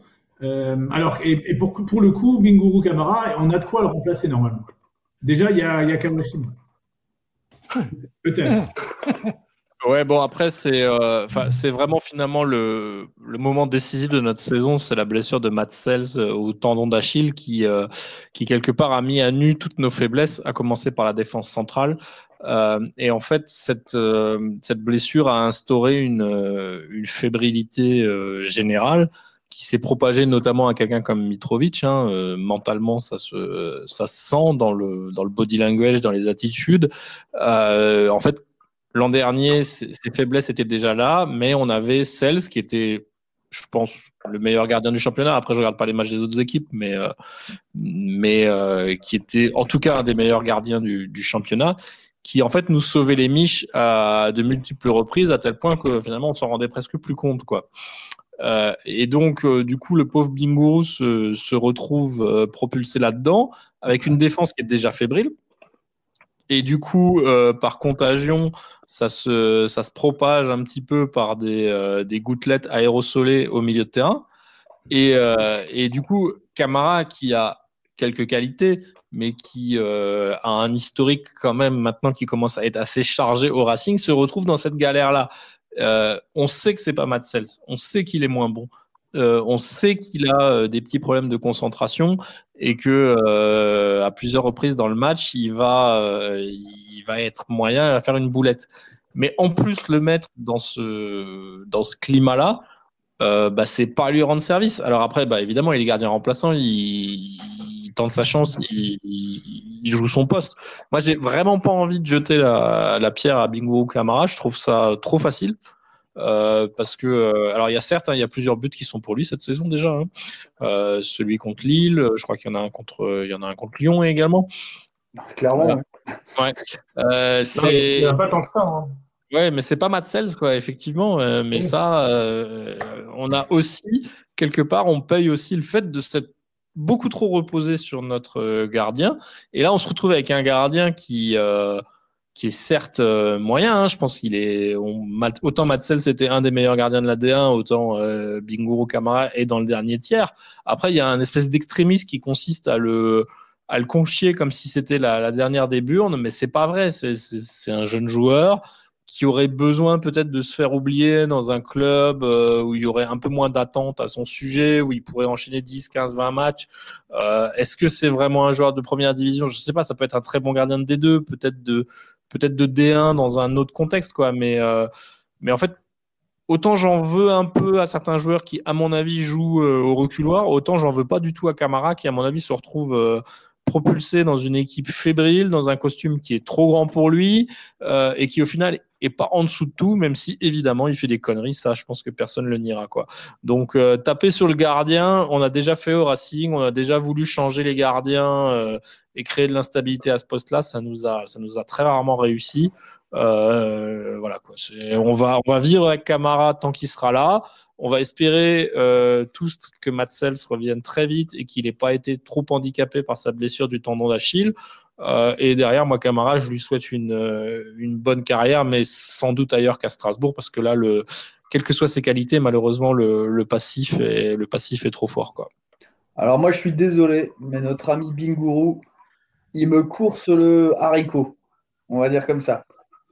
Mon, problème, c'est c'est pas, pas qu'il encaisse des buts boulettes. Mon problème, c'est qu'il encaisse des buts boulettes en début de match quand l'équipe tourne bien. L'équipe, elle est plus près de mener. On est à 0-0. L'équipe, elle tourne bien. Donc, ça, c'est Lille, ça, c'est Lyon, ces matchs-là. On tourne bien. Et lui, qu'est-ce qu'il fait? On prend un coup de poignard dans le dos. Il fait une boulette. Et là, du coup, on est mené. Alors que l'équipe adverse ne mérite pas de mener à ce moment-là. Et du coup, comme en plus on est faible dans nos têtes, eh ben, le match est plié. Merci, au revoir. Euh, le match plié. Euh, est-ce qu'on a renversé un match cette année? Facile, la réponse est non. à partir du moment où on encaisse un but, les premiers, on perd le match. C'est statistique, hein, ça vaut ce que ça vaut, mais c'est comme ça. Et Binguru, quand il encaisse le premier but en faisant une boulette, c'est pas que si, euh, si on perd 4-0 et qu'il encaisse le quatrième en faisant une boulette, honnêtement, je m'en battrais euh, les steaks. Mais là, c'est à chaque fois le premier but qu'il encaisse qui est boulette. Et, euh, et c'est trop. Et, on voit que ce mec, il, il est comme les autres joueurs, il n'est pas, pas au niveau de l'année dernière. Quand l'année dernière, il rentre en Coupe de la Ligue, alors je sais que c'est des matchs de coupe, c'est complètement différent, mais en Coupe de la Ligue, il a été clairement décisif pendant tout le parcours pour gagner la Coupe de la Ligue. Et, là, euh, il, vient en championnat, il est de nouveau fébrile. Alors paradoxalement, son jeu au pied s'est amélioré. Il faut savoir dire les choses aussi. Avant, son jeu au pied était catastrophique. Il n'arrivait pas à, le décoller le ballon et à le donner à un joueur qui a la même couleur de maillot que lui. Et là, maintenant, il y arrive mais paradoxalement, euh, sur, ce qu'il était bon, c'est-à-dire notamment le jeu sur sa ligne avec les réflexes, il a pris des buts avec euh, la main pas assez ferme, euh, des choses comme ça, qui sont le premier poteau pas assez fermé, des choses comme ça. C'est pas possible. Après, je me dis aussi, en ayant été qu'est-ce qu'on met à la place? Est-ce qu'on met Kawashima? Et Kawashima, c'est pas assurance touriste non plus, quoi. Donc du coup, c'est un petit peu le même principe que l'aurait. on n'a personne d'autre pour le remplacer, mais on va voir continuer avec ça, quoi. Bah oui on serre les dents et on attend que celle se revienne. On n'a pas, là, c'est pas le moment d'acheter un gardien. Bah, celle, se revient mi-janvier normalement. Voilà. Elle on, pleine on va, on va s'en prendre plein la gueule, mais à partir de mi-janvier, on va être au top. Bah, en plus, là, sur des motifs, euh, bon, on peut rapidement enchaîner sur des motifs d'espoir. Moi, j'ai pas grand-chose à dire sur Camara. Hein. Enfin, moi, je trouve qu'il m'a tout dit. Euh, sur les motifs des sports, deuxième partie de saison, on a un calendrier beaucoup plus abordable, surtout à domicile. On affronte quasiment que des concurrents directs à domicile. Donc, euh, avec Cels, avec des joueurs qui reviennent en forme, il y a moyen. Avec le public, avec le public, certes, euh, certes, mon cher Hator, mais c'est quand même contre les grosses équipes qu'on se procure le plus d'occasions. Une fois encore cette année. On, est, on, est, on fait deux fois plus d'occasions contre Lyon et Lille que, contre les, que ce qu'on fait contre les autres équipes. Ouais, mais Lyon, Lyon n'est pas une grosse équipe. Ouais, plus que Marseille. Bon, c'est Après, si, une grosse équipe, c'est une équipe qui est devant nous au classement, euh, il y en a beaucoup, quoi. Lille, c'est pas une grosse équipe. Qui c'est une grosse équipe Lille, c'est une grosse équipe. C'est un, un potentiel, euh, potentiel champion.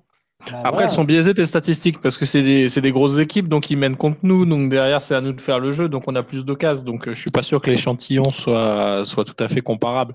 Euh, et de la même manière, jouer contre des équipes, euh, des concurrents directs, justement, euh, où c'est à nous de faire le jeu et à nous justement d'avoir une certaine sérénité et de gérer le match. Alors autant effectivement, ce sont des, des très belles opportunités parce qu'effectivement notre calendrier a été plutôt difficile. On a plutôt joué euh, des équipes d'un calibre supérieur à domicile et plutôt des concurrents directs à l'extérieur. Euh, autant ça veut aussi dire qu'il faut qu'on puisse assumer le jeu, euh, qu'il faut qu'on puisse euh, qu'on puisse contrôler un peu, mettre le pied sur le ballon, ce qui ce que ce qu'on disait par rapport plutôt par rapport à nos difficultés au milieu de terrain et pas et pas forcément gagner quoi. Après le football c'est un sport de série, hein, il suffit de gagner le premier match dans des circonstances improbables, le deuxième avec de la schneck et tu lances une série et tu peux te retrouver dixième dans un championnat pourri comme la Ligue 1. Donc effectivement, rien n'est perdu. Ça sert à rien non plus de, de s'ouvrir les veines euh, tout de suite, surtout qu'aux urgences, ils sont un peu trop saturés pour s'occuper de nous. Euh, mais euh, c'est pas, il faut pas non plus se reposer en mode genre ça va aller quoi. Moi, c'est ce qui me fait un peu peur en ce moment. Ça va aller. Les joueurs vont retrouver la forme. On va jouer des plus mauvais que nous à domicile. Euh, Sales va revenir. Oui, il y a plein de motifs d'espoir. Après si on si on s'installe dans un espèce de train-train et qu'il n'y a pas ce sentiment d'urgence, et là, je te fais la transition euh, rêvée pour euh, le suite. C'est vrai qu'il n'y a, pas le public là qui mettrait un petit peu le feu qui mettrait un petit peu la niaque. On, joue devant des travées vides. Et je pense que, euh, sans être prétentieux, ça nous pénalise peut-être plus à Strasbourg que dans d'autres clubs, parce que le, public joue quand même un rôle important dans la, dans la, grammaire des matchs, dans la façon dont ils sont ressentis. Euh, et, là, euh, ouais, jouer devant un stade vide, euh, bah, ça, clairement, c'est c'est plus difficile à, Strasbourg que, je sais pas, à Troyes ou dans n'importe quel autre club de merde. Quoi. Alors avant qu'on passe à ça, juste, et je sais pas pour la grammaire ou les questions qu'on pose ou tout ça, mais moi je pense que si on est sûr qu'on va jouer 38 journées, j'ai assez confiance finalement, même si tu dis qu'il faut pas rentrer dans, dans, une routine et se dire les choses vont aller. Moi je suis plus inquiet si on va pas au bout de 38 journées dans le championnat. quoi. Bah, là, là, clairement, on va jouer jusqu'au bout. Hein. C'est fini. Hein. Rien à foutre de, l'épidémie dans le football. Ok, bah, très bien. Alors, passons aux supporters. Quand est-ce qu'on revient? Alors, mais tu pas des questions euh, Si, si, attends, je répare le robot de. de... Excusez-moi que j'ai pété. Euh, bien sûr, j'ai de multiples questions sur, euh, sur les supporters, bien sûr, évidemment. c'est une le mur bleu. Tout à fait. Les, les, petits cœurs du crimerie, je ne sais pas. Ça tout à fait les, les, les, ceux-là, quoi. Euh, alors, on est où? Ah oui, mais alors maintenant, vous m'avez pris de court. Alors, il y avait euh, faut-il siffler cette équipe, mettre des tifos aux fenêtres pour les, On pourrait les huer tous les soirs à 20h. Je suis très curieux de savoir qu'aurait fait la Méno si elle était pleine, c'est-à-dire actuellement euh, dans la passe dans laquelle elle est née. Moi, alors, monsieur foot de foot, hein, mrffoot, de foot de Twitter, euh, nous dit Moi, je sais qu'avant, elle aurait grondé, mais la Méno 2020, le mur bleu et les jeunes, il ferait quoi? Et d'ailleurs, il réplique euh, euh, Non, il y a Alex Co qui lui réplique c'est alex du 8 int sur Twitter. Mon dernier souvenir d'un stade vraiment hostile, c'est contre le Red Star en 2014, mais la situation était bien plus grave. Et Monsieur Foot de Foot lui répond. Alors les gens n'attendent plus nos réponses. Hein. Euh, cette génération, on dit beaucoup sur elle, donc je pense qu'il parle de la génération des gens qui sont dans le mur bleu. Génération euh, Racing. C'est ça, tout à fait. Euh, on dit beaucoup sur elle. Alors je sais pas ce qu'on dit. Hein. On dit beaucoup sur elle, mais comment réagit-elle? Comment réagirait-elle? Moi, ça m'intrigue. Alors puisqu'on est là entre jeunes, allons-y. Que, ferait la Méno selon vous si elle était pleine et si nous étions dans cette passe assez difficile? Bah, Déjà, il y a eu un élément de réponse sur le match de Marseille. Il y avait une magnifique banderole accrochée euh, au bas du virage, en rouge. C'était écrit Bougez-vous. ça, veut déjà commencer à dire que, attention, euh, les supporters ont compris qu'il y a une certaine urgence et qu'il faudrait un petit peu euh, tout doucement, justement, briser ce petit train-train et, et, se mettre un petit peu en état d'urgence et commencer à, se bouger tout simplement. Donc j'ai l'impression que pour l'instant c'est gentillet, mais que effectivement si ça, ça perdurerait, ça pourrait, euh, ça pourrait gronder. Ça aurait pu gronder du moins si la tribu était pleine. C'est comme ça que moi je le ressens. Après, moi, je sais pas, euh, j'ai peut-être un peu moins d'expérience là-dedans, mais je pense que c'est aussi pas mal à l'extérieur que ça se joue ce genre de choses, quoi. Parce que à l'extérieur, tu as des mecs qui ont fait les déplacements, euh, qui sont parfois tapés 10-12 heures de route, qui les, joueurs, on l'espère, vont saluer, et c'est peut-être là que les messages peuvent plus passer. tout le monde a très peur des réactions du stade parce qu'on a encore des souvenirs confère Basila, confère les Olé sur certains matchs à domicile, qui sont évidemment des choses qu'on souhaite pas revoir. Euh, mais je pense que le, message passe plus quelque part à l'extérieur en mode genre euh, faut pas que ce soit euh, genre tu, tu, jettes ton maillot et bon c'est pas grave on a perdu. C'est peut-être là qu'il y a des messages qui peuvent passer au grillage ou ailleurs.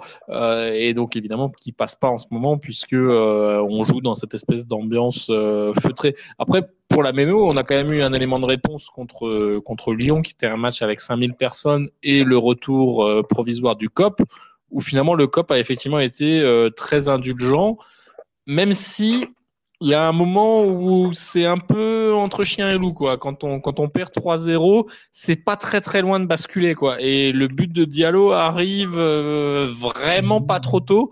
Euh, parce que je, moi, la façon dont je l'ai ressenti, c'est que ça aurait pu vraiment basculer dans l'autre sens, quoi. Et au final, bon, euh, la deuxième mi-temps est plus accrocheuse et le COP finit par applaudir les joueurs à la fin du match. Mais mais il y a eu un moment où effectivement, pour la première fois depuis longtemps, on sentait qu'on était un peu sur la corde du, rasoir à, à 0,3 quoi. Donc euh, je pense que effectivement le et après il y a la réaction de tout le public qu'on n'a pas vu cette saison puisque euh, c'était réservé un peu aux, abonnés des époques euh, Ligue 2. Euh, je pense que pour le coup, nos amis siffleurs, supporters un peu plus court-termisme, euh, ne se serait ne se serait pas privé et ne se priverait certainement pas quoi. Donc euh, d'un côté, en fait, il y a les deux quoi. D'un côté, il n'y a pas le soutien du public, mais de l'autre, il n'y a pas ce côté un peu anxiogène de, de, ceux qui peuvent se retourner très vite et qui n'ont pas totalement disparu malgré tout ce que euh, l'équipe peut nous faire comme tartine sur le formidable public du Racing. Mais est-ce que, les joueurs, ça leur ferait pas du bien un petit peu de, ben, comme tu dis, de se faire remonter les bretelles à l'extérieur, de, de, se faire un peu siffler à la mi-temps euh, quand, quand bah, comme on concède des buts cons alors qu'on avait pris le match. Euh, et pour euh, dans la causerie de Thierry Loret à la mi-temps, ça fait aussi partie du. C'était du Guépéro qui disait toujours Moi, je dis aux joueurs que le stade est hostile, qu'ils doivent se bouger en deuxième mi-temps parce que sinon, ils vont se faire siffler comme des chiens galeux qu'on abandonne la nuit dans la forêt. Est-ce que ça, ça tout, tout toute cette, dramaturgie là, ça manque pas pour remobiliser l'équipe? Et, justement le négatif aussi. Je sais pas, moi j'ai pas l'impression que les joueurs ils sont très sensibles, très sensibles à ça. Et j'ai envie de dire, on, saura très rapidement. Donc tu sors de la phase post-confinement, enfin c'est Noël, on se doute bien que la moitié du championnat là, elle sera, elle sera déjà écoulée quand il y a éventuellement un peu de gens qui pourront revenir au stade, euh, de là à parler de jeux plus remplis, euh, j'en parle même pas. Si, si fin janvier, on a 15 euh, points de retard sur le premier non relégable, il y aura aussi une forme de résignation hein, qui pourra arriver très certainement, où les gens, bah, ils se seront déjà dit, bon, bah, c'est mort, on vient au stade, mais il n'y a aucun espoir de voir cette équipe performer, et on est au fond du gouffre. voilà, il peut y avoir ça aussi. S'il y avait eu rébellion, ça aurait été juste au moment où c'est capable de pouvoir encore influer. Quand c'est déjà mort et qu'il n'y a plus rien, quand la bête est déjà morte, on ne tire pas de Ouais, c'est encore moins réjouissant que. Mais on sent qu'il y a un procès qui est fait par, par des générations un peu plus anciennes qui est de se dire genre ça siffle pas assez, ça rentre pas assez dans, dans les bronches, mais en même temps, si on regarde le passé récent, le fait qu'il y ait eu une forme d'union sacrée qui ait duré plus longtemps, euh, sans siffler et sans atmosphère anxiogène, nous a plutôt servi. Euh, sur euh, toutes les saisons de Ligue 1 quasiment, il y a des moments où on sait tous que 5, 10 ou 15 ans auparavant, ce serait beaucoup plus vite parti en couille et où il y a eu encore cette espèce d'union sacrée qui a perduré et au final, ça nous a servi. Et là, bah, du coup, évidemment, il n'y a pas de public, mais est-ce que ce serait pas justement la, la fois de trop? Alors moi, je ne crois pas au sifflet parce que euh, je pense que c'est vraiment juste du négatif. Comme dit, je crois plus au, fait que euh, peut y avoir des, des, trucs qui foutent vraiment la rage aux joueurs, mais qui sont dits en direct et qui, pour le coup, peuvent être assez fleuris. Mais euh, le côté genre le stade qui siffle de façon un peu sporadique, je trouve que c'est uniquement anxiogène et ça a aucune chance de piquer qui que ce soit. Donc si l'absence de public empêche ça, euh, est-ce que c'est une bonne chose ou pas? Je sais pas. Je... Dans l'absolu, je pense quand même que le Racing perd quand même de ne pas avoir son public, plus que d'autres clubs. Après, ce qu'il y a aussi pour les supporters, c'est le, il y a, il y a des, il y a des précédents. J'ai un, bon exemple, c'est l'année 2001. C'est l'année où on gagne la Coupe de France et on est relégué, euh, on est relégué en D2. Et euh, pendant toute la saison, on se pose les questions de est-ce qu'il faut secouer l'équipe qui est complètement à la ramasse en championnat? Et à partir de jusqu'à janvier, c'est ce qui tient la route et on se dit ouais, on verra. Et à partir de janvier commence la Coupe de France. On voit que le, Racing franchit les tours avec un calendrier qui était super abordable d'ailleurs. Hein, et, euh, et on, continue à avancer. Et, et, malgré ça, en championnat, on n'en fait pas une. Et euh, finalement, quand on se rend compte que c'est mort en championnat, mais qu'on va en finale de Coupe de France, ça dégaine des banderoles un peu assassines, des choses comme ça. Mais on se dit bien, ouais, merde, on a réagi trop tardivement. Donc c'est pour ça aussi qu'à l'après 2001, dès qu'il y avait effectivement des saisons qui étaient un peu moins bonnes, ça dégainait beaucoup plus vite. Parce que cette année 2001, on se dit, on a attendu trop tard, et ben voilà, c'est bien fait pour notre gueule, on a eu la relégation et on veut pas la relégation. Ouais, enfin, j'ai quand même le souvenir en 2000-2001 euh, d'un match, c'était le deuxième ou le troisième de la saison, un 0-4 euh, contre Lille, où les, les ultras viennent en populaire sud euh, secouer le grillage derrière le roi. C'était pas amical du tout. Alors certes, il n'y avait pas de banderole, mais il y avait quand même déjà un gros coup de pression. Quoi. Je ne suis pas tout à fait d'accord sur ce coup-là. Ouais, mais c'est surtout, moi, le, sentiment que j'ai eu, c'est que c'est vraiment, et c'est un débat qui revient à chaque fois, quand l'équipe va pas bien, c'est est-ce qu'il faut les secouer ou justement c'est l'union sacrée? Et tu n'as jamais de bonne solution, parce que si tu laisses faire et que c'est trop tard, ben, on bah, t'as vu, il fallait avancer avant. Et puis si tu mets, euh, si, tu mets un coup de pression et que l'équipe va pas mieux, on avait dit, bah t'as vu, le coup de pression, ça les a pas aidés, quoi. Donc, du coup, euh, de toute façon, la vérité est sur le terrain et j'ai pas l'impression que ça les motive plus ou machin. Les mecs ont bien conscience qu'ils sont à la ramasse en ce moment. Leur, autant je les trouve mauvais, autant je, les trouve qu'ils sont quand même conscients de ce qui leur arrive et ils savent très bien qu'ils sont pas bons. Après, euh, la solution, elle a, elle a trouvé entre eux et avec le coach. Hein les supporters, on, a, on peut faire le constat, on peut dire, putain, si vous faites de la merde, ils vont dire, ouais, ok, on est d'accord avec le constat, mais c'est pas pour autant que ça va changer grand-chose. C'est entre eux qui vont trouver la solution. Donc la, pression des fans là-dessus, euh, je suis pas sûr qu'elle est déterminante. Et est-ce que sur un, sur un match comme Marseille, est-ce que le, jouer dans une ménoplaine qui pousse, est-ce que ça peut faire basculer le, petit, le petit truc euh? bah, On obtient peut-être le penalty. Ouais, aussi, aussi. Bah, clairement, une qui pousse, ça, ça fait gagner des points. Hein. C'est sûr. Je peux pas te le quantifier, mais c'est certain que sur certains, sur certains moments de match, ça peut faire basculer des matchs. Et clairement, je pense aussi qu'on est plus, on est effectivement plus pénalisé là-dessus euh, de cette crise du Covid que d'autres, que d'autres clubs. Les, les, clubs avec beaucoup de public, beaucoup de supporters sont, sont plus pénalisés, mais c'est pas une excuse. Lens, qui a, aussi un public très comparable au nôtre, font un super début de saison dans un stade. Hein. Mais effectivement, ça fait gagner des points. Ça n'a jamais été plus évident qu'au printemps 2017. tu as l'enchaînement contre, contre Sochaux où le type met un, un penalty euh, au-dessus euh, du COP, puis à Reims avec euh, l'autre gars qui doit tirer un penalty devant nous pour éventuellement passer devant devant nous et il y a toute l'embrouille et euh, Sad qui lui défait les filets, euh, des, les lacets des chaussures, et etc. Enfin, c'est en 2017, on l'avait on l'avait vraiment bien senti. Tu avais Scop qui, qui pesait énormément sur euh, sur les adversaires et ça nous a fait gagner des points. La finale, la, finale, contre Guingamp aussi. Hein. Ouais, peut-être. Ouais le fait que ça soit de, de notre côté. Euh, c'est juste ça, c'est qu'effectivement, ça, ça a un impact. Euh, sur une saison, ça te fait peut-être gagner 2, 3, 4 points grand max, mais ça te fait la différence dans la situation dans laquelle on est.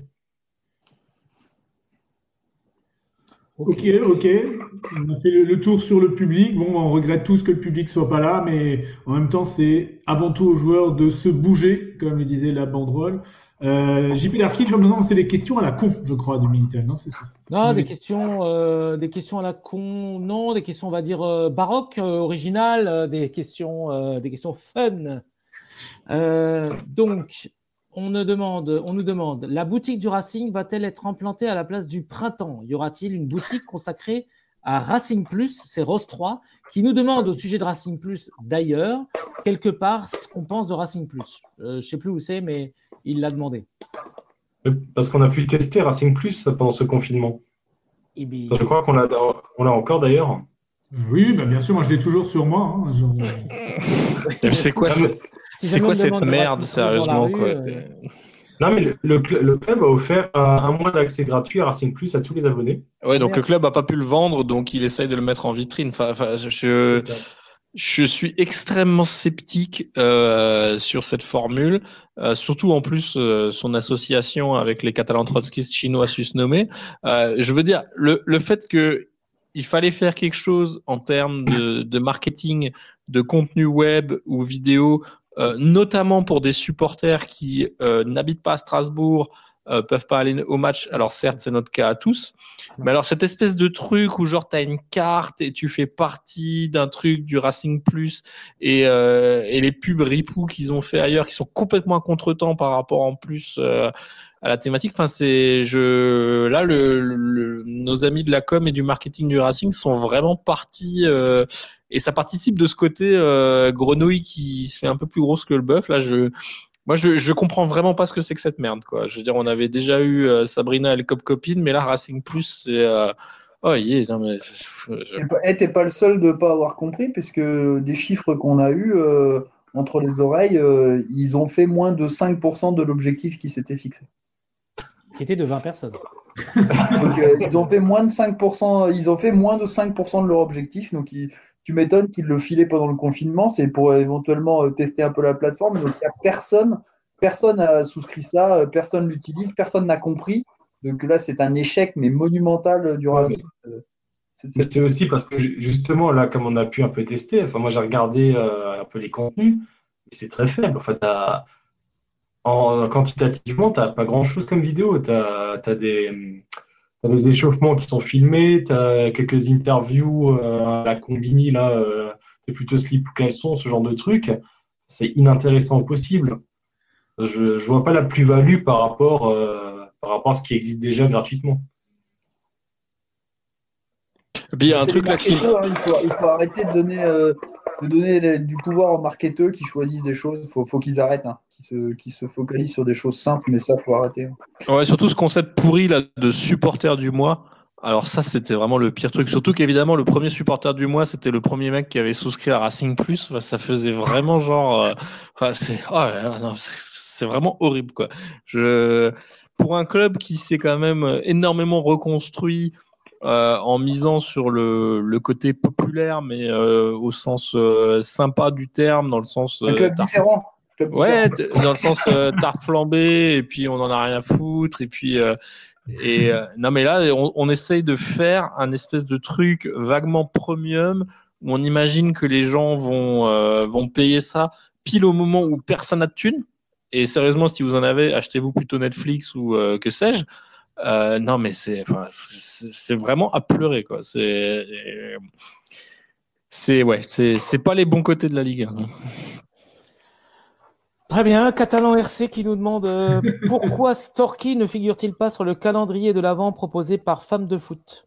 Est-ce un mal profond, un schisme latent qui expliquerait les résultats médiocres du Racing? Alors faites le lien entre les deux. Ah, excusez-moi, Storky, c'est la plus belle réussite de la saison du Racing. Et d'ailleurs, euh, d'avant-match, moi, je trouve que c'est toujours les meilleurs moments du match à la Méno. À, part la, victoire, la, victoire, à domicile qu'on a eu, Storky avec sa chorégraphie et ses danseurs, c'est putain, moi je me, régale. Hein. Ah, c'est, on, va à la Médo pour ça. Par contre, je, sur Storky, je recommande la peluche Storky qui est vendue à la boutique. Et je sais pas, vous savez combien ça vaut ça? Non. que j'ai, actuellement en main. 5 euros? Non, c'est un peu. 12, 12, 12, 50. Eh ben, non, c'est 25 euros. peluche. 5 donneurs kebab. voilà. Donc encore sur le marketing, mais ça les vaut. Achetez-en pour Noël, hein, c'est important. Vous pouvez faire des cadeaux. ça fait peur aux enfants. Hein. Il fallait l'acheter, il fallait l'acheter après Brest parce qu'on avait eu euh, plein, de, plein de réductions grâce au but de, de, Diallo et d'ailleurs. C'est ce que j'ai fait. Racing, est-ce qu'elle livre pendant le confinement? Euh, Oui, elle, elle envoie. Elle envoie. Elle envoie parce que je voudrais, je voudrais Storky pour chez moi. Bon, alors maintenant, euh, je ne suis plus que sur des questions que des gens qu'on connaît, qu'on aime bien. Donc, on a Remember 79, hein, parce qu'il y en a tellement des questions. Donc, maintenant, c'est de, euh, c'est du, comment dire, autocratique. Euh... C'est Radio Plus. Radio Plus. c'est Radio Plus. Remember, donc, qui nous demande, qui a 42 ans. ah, c'est dingue. on dit euh, Diallo a 10 patates dans les ultimes. M'en fous, hein, on revient sur des trucs d'avant, mais c'est les gens qu'on connaît. Donc, Diallo a 10 patates dans les ultimes heures du Mercato. Est-ce finalement Panic Trade euh, Non, pas du tout, pas du tout. C'était pour sauver le FCMS. Ça, c'est voilà, c'est ça. Voilà. Donc, euh, Remember, c'est fait. Ensuite, euh, il avait d'autres questions, mais elles sont trop bien. Ça, ça irait pas maintenant. On les garde pour la prochaine fois. Exactement. Mitch Tornado, je ne le connais pas. il demande s'il y en a pour la Ligue 1 à 18 équipes et quelle serait notre place A priori en deuxième de D2, j'imagine, du coup. Bah, non, ah bah ça c'est l'autre question, c'est euh, faut-il euh, viser plutôt la stabilité financière pour rester en Ligue 1 l'année prochaine ou, euh, ou miser tout sur le sportif? Et c'est on peut faire le lien avec la question des 10 patates sur sur notre ami Diallo. alors la Ligue 1 à 18 c'est vraiment pas innocent que notre ami Labrune nous ressorte ça quand on sait tout le pataquès qu'on a eu au printemps dernier sur, sur Amiens, Toulouse et Tutti Quanti, il est très probable que par attrition, euh, il n'y ait que 18 clubs de Ligue 1 euh, l'année prochaine. Donc quand il sort son espèce de truc de merde dans l'équipe qui était les il est en train d'essayer de nous dire je n'irai pas chercher des clubs en plus en Ligue 2 pour remplacer ceux de Ligue 1 qui vont faire faillite. Confère, euh, Bordeaux, Saint-Etienne et, et, éventuellement d'autres. Donc la Ligue 1, la D1 a 18 clubs, pourquoi pas? Euh, dans, un, dans, dans, le contexte d'une réflexion globale sur ce que doit être ce championnat et les moyens de le rendre attractif, qui sont de toute évidence des moyens qui doivent ne pas se résumer à singer ce qui se fait ailleurs, parce que la Ligue 1 sera toujours moins bien que la Bundesliga ou même que euh, la Serie A. Euh, mais là, du coup, c'est vraiment le débat qui ressort un peu à la, la brune, genre ni vu ni connu, je vous embrouille. On a les autres qui sont en train de nous baiser dans les droits télé. On sait très bien que les trois quarts des clubs sont en détresse financière. Du coup, on appelle les potes de l'équipe pour qu'ils fassent une une sur la Ligue 1 à 18 clubs qui nous fait un, un débat absolument frelaté, alors que dans l'absolu, dans les circonstances sereines, on pourrait l'avoir. Mais ça, c'est, enfin, ça, c'est vraiment le côté genre putassier. Et malheureusement, euh, en mettant la brune à la tête de la ligue, on n'a vraiment pas fini de se vautrer dans la branche et de ces conneries, quoi. C'est. Excuse-moi, mais c'est Jean-Claude Dacier, mais oui. Euh, c'est pas putassier. Mais euh, par contre, là où il peut se faire bien, bien double avoir, euh, machin, là, la brune, c'est, on peut avoir une D1 à 18 clubs, mais sans le PSG et sans le deuxième, si le truc de la Super League géniale euh, européenne. Et donc, en fait, on reste. C'est les clubs losers en dessous qui, qui restent en D1. Non, mais là, il restera plus grand monde. Hein.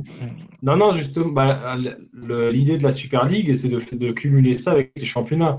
Et le fait de vouloir passer à 10...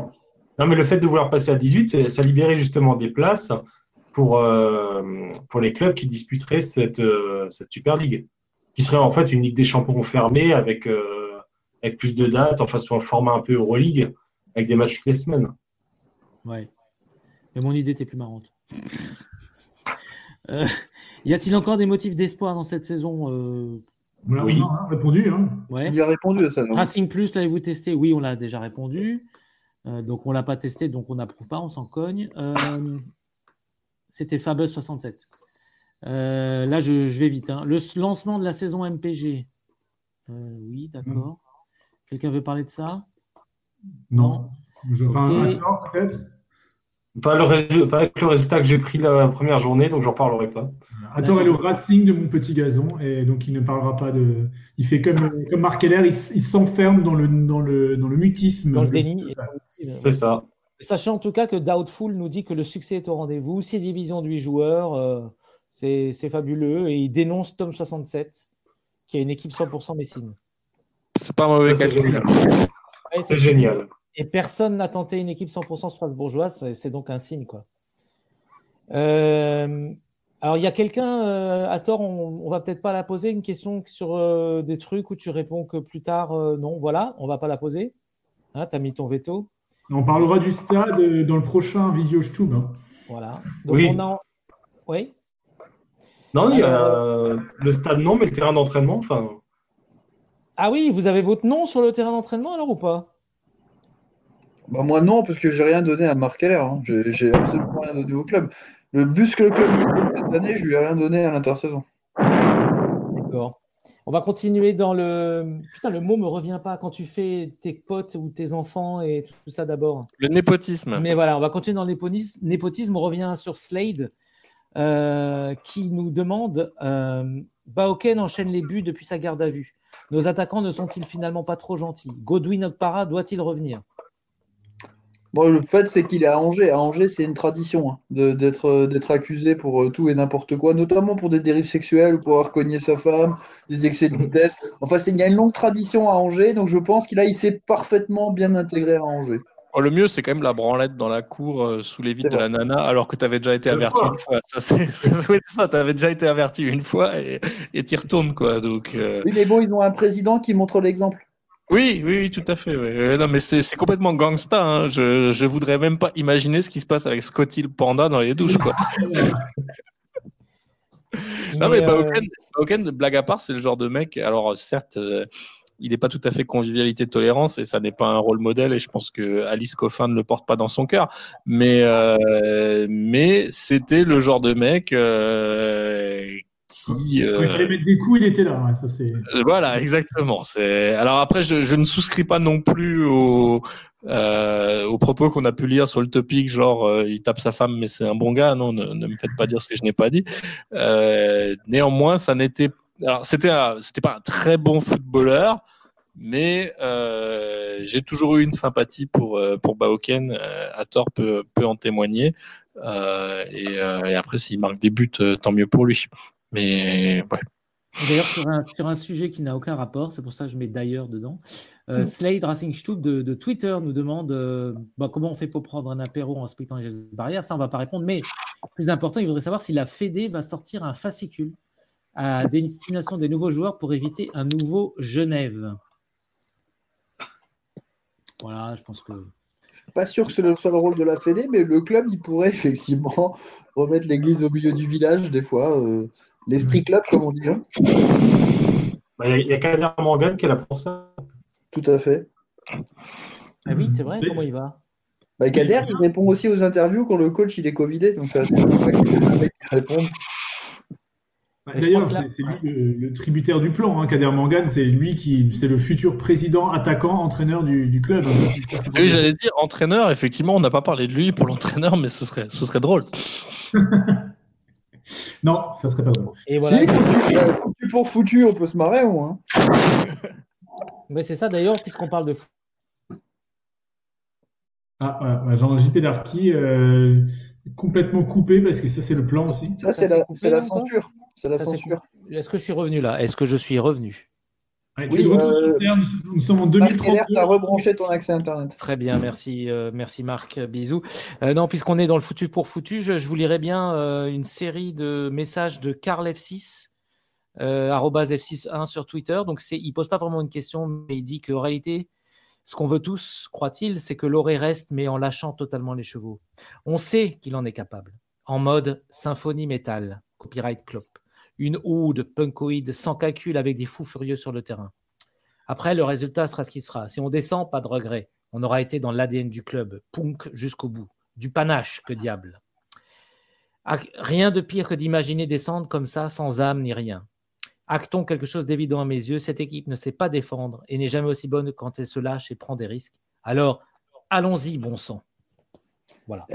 Blague- blague à part, les premières années de Loré, on disait quoi du Racing? On disait que c'était un, entraîneur qui était offensif, qui effectivement avait une équipe qui n'avait pas toujours bien à défendre, mais qui gagnait souvent les matchs 3-2 ou 4-2 parce que c'était un entraîneur qui prenait des risques. Et plus il reste au Racing, plus je le trouve frileux à vouloir euh, mettre euh, le mur de l'Atlantique en défense, euh, mais plutôt la ligne Maginot en fait qu'on peut contourner facilement.